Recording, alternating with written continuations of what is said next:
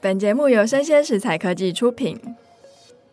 Hello，欢迎收听周末版的数位趋势这样子读，我是跨领域专栏作家王维轩 Vivi。我是科技大叔李学文。那今天我们带来一个非常有趣的题目哦，叫做“元宇宙的新霸主不是微软、苹果或 Google，而是蔡司”。啥？我有没有听错啊？对，那这个主题之外，我们想要跟大家探讨一下标准化的重要性、哦。是那我们这个文章选自于网络媒体三十六氪，它的原标题呢是“微软、华为就算了，怎么连 IKEA、蔡司都成为元宇宙标准的制定者？”有意思。大家众所皆知嘛，元宇宙这个概念一出之后，就是百家争鸣，都想要往里面钻。嗯哼，那最近就是出现了卖家具跟卖镜片的，也想要进军元宇宙了。是更有意思的是呢，这两个厂商还跟很多的科技大厂要给元宇宙制定技术标准哦。嗯，因为这个插一下话，好像最近我们看到科技股都不太好。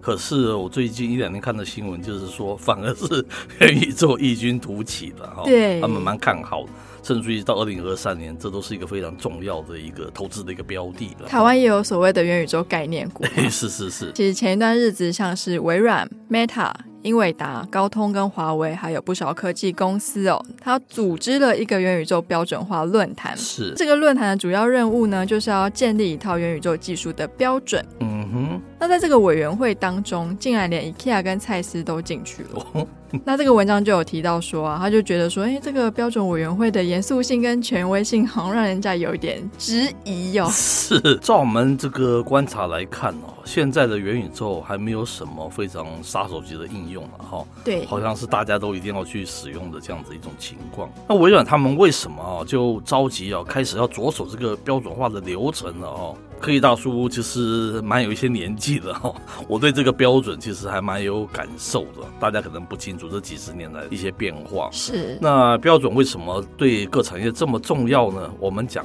白话来讲，就是制定游戏规则啦。因为你掌握了 游戏规则，制定的游戏规则跟话语权，大家都跑不掉了，对不对？是整个生态系这个游戏规则是最重要的，标准是最重要。虽然你卖的不是标准啊， 其实你看 iOS 是一个标准，Android 是个标准，嗯，全世界谁能够不去 follow 它，对不对？连微软自己推出标准都不能够，自己的 Windows 都没失有败办法，了，对不对？嗯 Windows 系统指的是手机的 Windows 系统哦。否则你看，那你就自己去做你自己的，他就做不起来啊。你你大家不用你的标准，他就做不起来啊，对不对？就是这样子的情况。我们来细数，大概有百年前有关电哦这部分的一个产业，就有特斯拉跟爱迪生的直流电跟交流电之战啊，那就是一种标准哦。那一确定之后，以后可能家家户户都会采用这个标准，你看是不是很重要的事情是了？哦，那现今看来，当然是他们各有所长，各有擅长了哦，不能说谁是绝对输或是绝对赢。那之后，在我们那个年代，有所谓的录影机的格式战，就是很出名的这个 VHS 对贝塔的这个战争。VHS 可能 V 也不见，你应该知道吧？哈，就是比较就是大大卷代的那对个吗？贝塔就是比较小的。那你想到这个 VHS 贝塔，其实还有其他小的那个标准了哈。是，你试着去想一想嘛。我如果是一家录影带厂商，我多累啊！ 我我要做一个 VHS 大的，还要做一个贝塔小的，还要有其他家不同标准的这个录影带，对不对？那你录影带租售店是不是也要放各式大大小小的？还不要想说我们自己家里的录影机。我还要问你说你家是大的还是小的还是什么什么？我们家以前就发生过啊，我租小的就回家放进去，哦，居然还有那个大小的差别啊！是完全不能支援，彼此之间是不支援的。不互通的，这样子想来很容易讲，就是说这个美方市场就没有办法经济就是规模化嘛，嗯马上就拆分为二、拆分为三、拆分为四，就没有什么甜头了哈。所以你看这个标准是多重要，而且是定于尊，大家都 follow 这样子走。那 VHS 后来就赢了，你看大家全世界都用这个 VHS，都可以共通，这所以是很一个甜美的一个市场啊。是那接着之后，大家很有名的就是所谓的蓝光光碟的一个大战，它也战了好几年了。就有所谓 HD 的 DVD 跟 Blu-ray disc 这两大不同的系统，最后是 Blu-ray 这个 disc 赢了嘛？哦，否则是哦，对对对，否则你现在看到的是两套不同的那个光碟，然后你回家放是不能放的，放错机器是不能读的耶。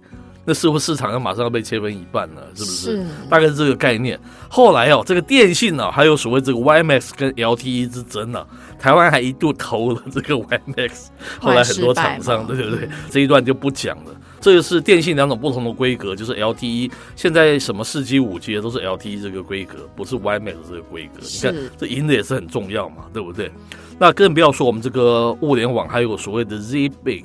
还有 Thread，还有 Bluetooth Mesh、WiFi、LoRa 等等等等等不同的规格，所以我们才说物联网它为什么没有达到它先前预期的？你想想看，我刚才讲到的情况，对不对？我一规个格我一个飞利浦的灯泡，我还要做这五种不同的规格，消费者都非常 confused，的谁去买啊？ 对不对？对电视是这样子啊，嗯？这就是讲说这个规格的标准化、大众化，大家一起来使用，是非常重要的一件事情了哈。最后我们想说的啊，更关键的是啊，世界最大的家具零售商就是 IKEA，对不对？还有这个百年镜片的老字号叫做蔡司，他们都入局了，好入局这个标准了。那背后到底有什么不可告人的秘密呢 那听起来好像是什么悬疑片。嘿，是是。那其实蔡司在标准化来说算是一个老将了哦、是像他最有名的是镜片嘛，是那他就去定义了镜片的标准化。了解。那这个标准化很聪后明来对非常聪明，它对并不只有用在镜片上哦，它是用在一些工业的认证上，它也是可以合乎这样子的标准化的流程。是那蔡司因为对光学非常的熟稔嘛，所以它有是一个东西叫做光刻机。哦，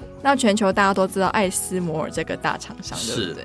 艾斯摩尔的光刻机的部分的技术的核心就是握在我们的蔡司上，哦，被大家等于说掐住脖子，是不是这样讲？没错。是而且像是蔡司他自己也有开发自己家的 VR 眼镜，叫做嗯哼 VR One、 OK，所以说蔡司来说，他参与这个标准化，好像还蛮合理的嘛。是是非常合理，而且也非常聪明啊，从源头对掌握嘛，对不对？是，那另外一家是 IKEA，IKEA 我觉得它跟整个制定标准上，我觉得关系比较没有没有这那么么强烈。它算是第一家家具店采用就是 VR 跟 AR 的方式，是让我们的客户可以用虚拟实境的方式来选择自己了房间解的家具。是，他动作这么快，也证明说这家公司为什么获利，有时候他老板还是变成全球首富的原因嘛，哦。是，我觉得就是聪明，就是不放过任何一种可能的机会了。是他掌握到源头的游戏的制定，这个才是最高层次的东西啊，嗯对不对？但是 IKEA 它在家具制成的标准化是非常的严格的、哦，是基本上就是它可以因为标准化的关系，它可以很有效的压低它的成本。是那等于是我的量很大的时候，我又可以用以量制价，是然后我就可以用比较低的成本去挑选到比较好的厂商。是所以 IKEA 后来可以这样一群突起，我好像也是不太意外。是，这里也可以看出来，元宇宙好像这个话题遇小不易嘛，哦。是除了之前那些就是理所当然的网络巨擘加入之后，现在包括这个周边的。我们以为不重要的，像那种光刻，其实是非常重要的一个事情，对不对？对像蔡司、像 IKEA 这种强调应用的，他们都加入标准，看起来好像还是会继续热，起码会热一阵子嘛，对不对？是那可以大叔刚才说我有点年纪，所以我把这几十年来这个产生的有一些很大的那个标准之战啊，跟大家约略做个介绍。因为我们买的东西不是标准，也许你不会看重标准有多重要，你不容易是体会到嘛。